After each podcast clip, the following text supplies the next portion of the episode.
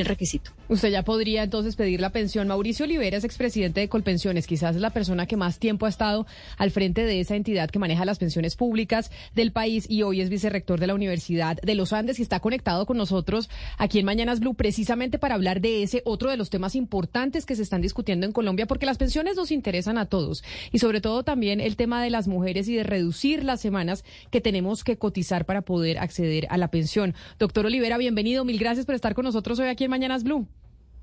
Buenos días, Camila. Gracias por la invitación. Un saludo a Claudia, a Sebastián y a todos los que nos están escuchando. Bueno, profesor Olivera, entonces explíquenos, esta decisión de la Corte Constitucional que se conoce hoy, ¿usted cómo la toma? Es decir, ¿cuál es su análisis frente a esta decisión que se conoce de la Corte, en donde se exhorta al Congreso de la República que reglamente que las mujeres debemos, para pensionarnos en el eh, régimen público, cotizar menos semanas de las que estamos cotizando en este momento?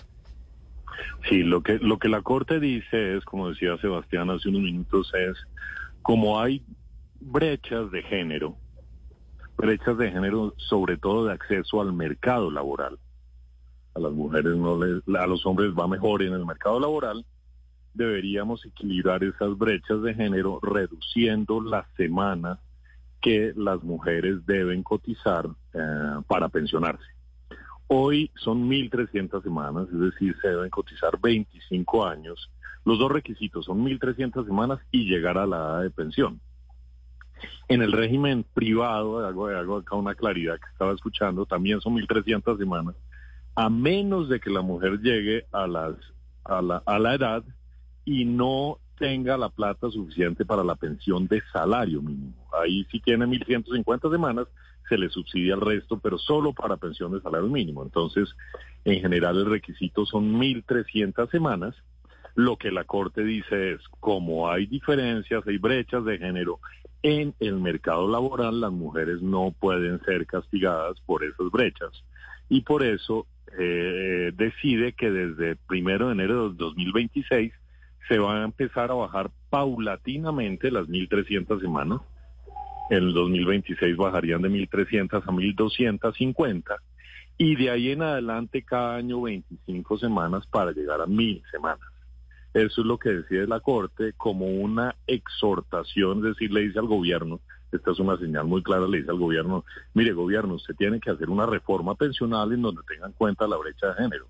Si no la hace, se toma esta decisión a partir del primero de enero del 2026. Eso es lo que hace la Corte desde mi punto de vista, hay brechas de género, eso es, eh, eso es um, absolutamente claro, y tiene que haber un enfoque de género en el sistema pensional, un enfoque de género que busque cerrar esas brechas. Pero, digamos, eh, sí, ¿Sí? No, doctor Olivera, es que estas cosas, pues no, los efectos no se ven ya, son decisiones para la Colombia de 20, 30, 40 años y yo le quería preguntar el impacto que usted puede ver en eso, teniendo en cuenta, pues que se cotizarán menos semanas, un segmento de la población cotizará menos semanas. Hay una población que se está envejeciendo y uno supone que por la tecnología y por la ciencia, pues la humanidad seguirá aumentando su expectativa de vida. En ese contexto, ¿usted cómo analiza la situación para la Colombia del futuro? O sea, usted lo que está diciendo, Sebastián, es que estamos yendo en contravía de lo que está pasando en el mundo y es que cada vez la gente vive más tiempo, incluidas las mujeres, y acá estamos bajándole las semanas por orden de la Corte Constitucional. Antes de su respuesta, doctor Olivera, si ustedes los oyentes que están conectados con nosotros a través de nuestro canal de YouTube en Blue Radio en vivo o a través de nuestra línea de WhatsApp 301-764-4108, ¿tienen alguna pregunta sobre el tema de las pensiones, de la reforma, de lo que estamos hablando? no duden en mandárnosla y nosotros se la pasamos al doctor Olivera, que sin duda alguna es una de las personas que más sabe del sistema pensional eh, en Colombia. Ahora sí, doctor Olivera, adelante. Claro que sí, de acuerdo. Reducir el número de semanas para obtener la pensión lo que implica es una presión financiera al sistema, porque va, la persona, la mujer va a cotizar menos semanas y va a obtener la misma pensión. Entonces, sí, estoy de acuerdo con Sebastián, es una presión, es una presión financiera y por eso la misma corte lo dice en su en su decisión. Dice la corte dice teniendo en cuenta la presión financiera que esto puede generar en el sistema, es decir, pagar la misma pensión con menos ahorro, eh, da hasta el 2026 y exhorta al gobierno a hacer una reforma y le dice al gobierno reforme y cierre esa brecha de género para que no tengamos que llegar a esta situación en donde sea necesario bajar las semanas de las mujeres de 1.300 a 1.000 semanas, es decir, seis años menos de cotización. Entonces, creo que el punto principal acá es entender que en realidad el problema de la brecha de género no nace en el sistema pensional, nace en el mercado laboral y lo que deberíamos buscar es una reforma laboral, laboral que cierre esas brechas de género de alguna manera. Yo creo que es una de las señales que da la Corte eh, y es que tenemos que hacer una reforma pensional, pero yo creo que sobre todo es necesario hacer una buena reforma laboral que busque cerrar esas brechas de género porque que la mujer no tenga o que la mujer tenga menos probabilidad de tener pensión que un hombre nace en sus oportunidades del mercado laboral, no del sistema pensional. Y yo creo que por allá es donde deberíamos estar pensando como país. Profesor Olivera, eh, quiero anticiparme a una crítica que creo que se le puede venir a este fallo, que es que muchas personas pueden decir, bueno, pero las mujeres que no tienen hijos ¿por qué también tienen que pensionarse con mil y no con mil trescientas semanas como requisito mínimo? Y, ahí voy a lo que usted estaba hablando del mercado laboral. Incluso si una mujer no tiene hijos, eh, decide no tener hijos o no puede tener hijos, tiene dificultades para acceder al mercado laboral que son más pronunciadas que las de un hombre. Yo quisiera que usted nos, eh, digamos, desmenuzara un poco esto, nos explicara un poco esto para anticiparnos a esa eventual crítica que le planteo digamos, hay muchas, hay muchos orígenes, muchas causas de la de las brechas de género. Una, eh, y una de las más importantes obviamente es los hijos, porque la mujer tiene que eh, retirarse un tiempo para estar con sus hijos y deja de cotizar esos tiempos. Y de hecho la reforma actual y las últimas propuestas de reformas pensionales que se han hecho en el país han tenido en cuenta ese tema y, por ejemplo, proponen que para cada mujer por cada hijo que tenga una mujer se dan 50 semanas. Entonces esto va en el enfoque de género por hijo, pero de todas maneras hay otro tipo de brechas que no nacen eh, por tener o no tener hijos. Por ejemplo, toda la economía del cuidado. La economía del cuidado que en general, en general, pero no totalmente, pero en general es hecha por mujeres, es una economía que no es valorada, que no se ve el valor agregado y que no es pagada. Entonces ahí las mujeres también quedan excluidas del mercado laboral. Entonces, en ese sentido, no es solo por hijos, hay otras brechas que de todas maneras hay que tener en cuenta.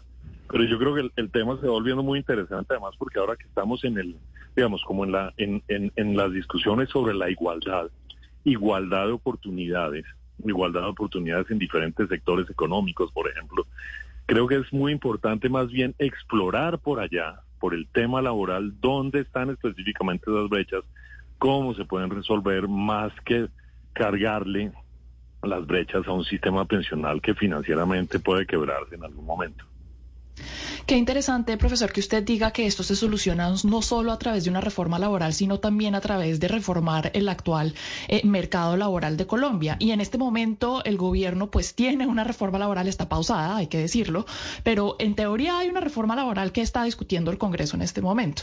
Yo quisiera saber si usted en esa reforma laboral ve algunas mm, políticas públicas, algunas propuestas que puedan ayudar a cerrar esa brecha en cuanto a pensiones, esa brecha de género, y si no las ve, entonces ¿qué debería incluir? Desafortunadamente no las veo, pero de hecho, pues la misma ministra de Trabajo ha dicho que el objetivo de la reforma laboral es garantizar un empleo formal, desde mi punto de vista, solo para los que tienen ahora empleo formal y no generar empleo. Lo que deberíamos buscar es generar empleo. Y el empleo, eh, desde mi punto de vista, se genera básicamente si se mejora la productividad.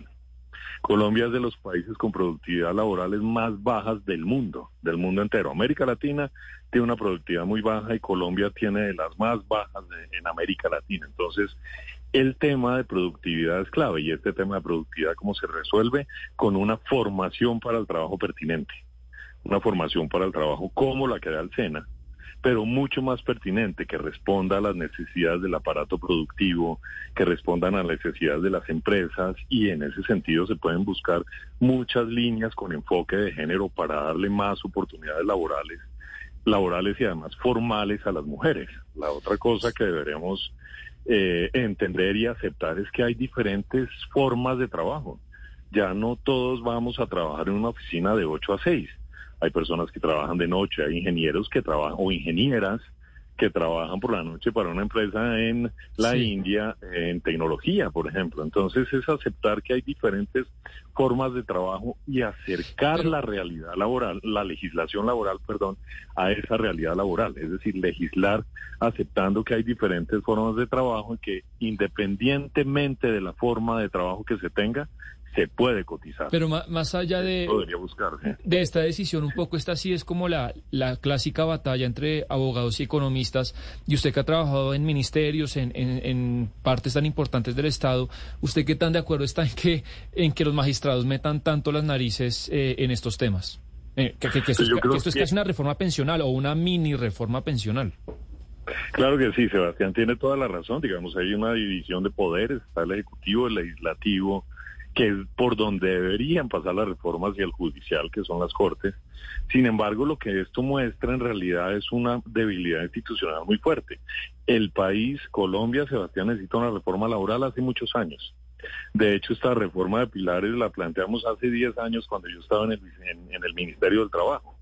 Pero el país, ni el legislativo ni el ejecutivo lo han podido resolver y ahí es donde las cortes toman un papel preponderante, porque dicen, oiga, si ustedes no lo hacen, pues toca hacerlo por acá, porque es que hay una brecha de género que está afectando a las mujeres y no podemos demorarnos más tiempo en esto. Entonces lo que muestra esto, creo yo, es una debilidad institucional, una urgencia de una reforma pensional que eventualmente no sea bajar la semana, sino buscar otro enfoque de género para que no tengamos que bajar la semana y de esa y una laboral obviamente y de esa manera resolver el problema. Pero la Corte lo que está es, diciendo, oigan, acá hay un problema social latente y no han sido capaces de resolverlo. Eso es una reforma eso es una debilidad institucional del país que inclusive va más allá del gobierno, es decir, va a una necesidad que el país lleva muchos años necesitando.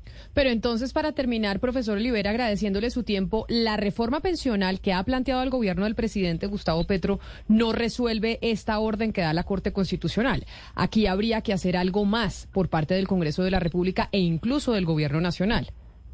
Es, necesario hacer los cálculos, digamos, ya los cálculos demográficos, porque yo creo que parte, parte de, eh, de la brecha se resuelve eventualmente con esta, este artículo que dice que a cada mujer se le darán se le, se le darán 50 semanas de cotización, o sea, un año, un año tiene más o menos 50, 52 semanas por hijo nacido, obviamente con un número de hijos creo que son tres. Entonces ahí ya hay 150 semanas de las 300 que quisiera reducir la, la, la Corte. Entonces, eventualmente sería parte de la solución, pero como lo dije antes, y me preguntó, creo que fue Claudia, hay que buscar dónde más están esas brechas y sobre todo ir al mercado laboral, o sea, la reforma laboral, para resolver esas brechas desde su origen. Yo creo que ahí es donde está la clave. Pues, eh, profesor Mauricio Olivera, expresidente de Colpensiones, mil gracias por estar conectado con nosotros hasta ahora aquí en Mañanas Blue, en donde, sin duda alguna, una de las noticias más importantes de esta mañana tiene que ver con la decisión de la Corte Constitucional de reducir las semanas de cotización de las mujeres que quieren pensionarse en el régimen público. Mil gracias y feliz día. Muchas gracias, gracias por la invitación. Un saludo a todas las personas que nos escucharon y nos vieron. Camila, es, es muy importante el fallo de la Corte y en efecto hay que cerrar esas brechas de acceso al empleo entre hombres y mujeres. Pero hay una parte que yo creo que no se está considerando y es que no todas las mujeres tienen las mismas condiciones. Las mujeres que han tenido, como usted o como yo, la posibilidad de tener empleo desde muy jóvenes, que no hemos tenido que parar